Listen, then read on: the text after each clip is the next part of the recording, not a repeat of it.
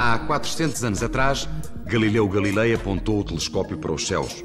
E foi a primeira vez que alguém estudou o céu com este instrumento. As descobertas foram verdadeiramente revolucionárias. Observou o planeta Júpiter, descobriu quatro pontinhos de luz que dançavam à sua volta noite após noite. Eram luas, hoje em dia conhecidas como os satélites de Galileu. Descobriu também os anéis de Saturno. Ao observar Vênus, descobriu as suas fases Viu montanhas, vales e crateras na Lua e, através das suas sombras, fez cálculos bastante precisos sobre as suas alturas. As descobertas de Galileu desafiaram filosofias convencionais ao defender o Sol como centro do nosso sistema solar e não a Terra.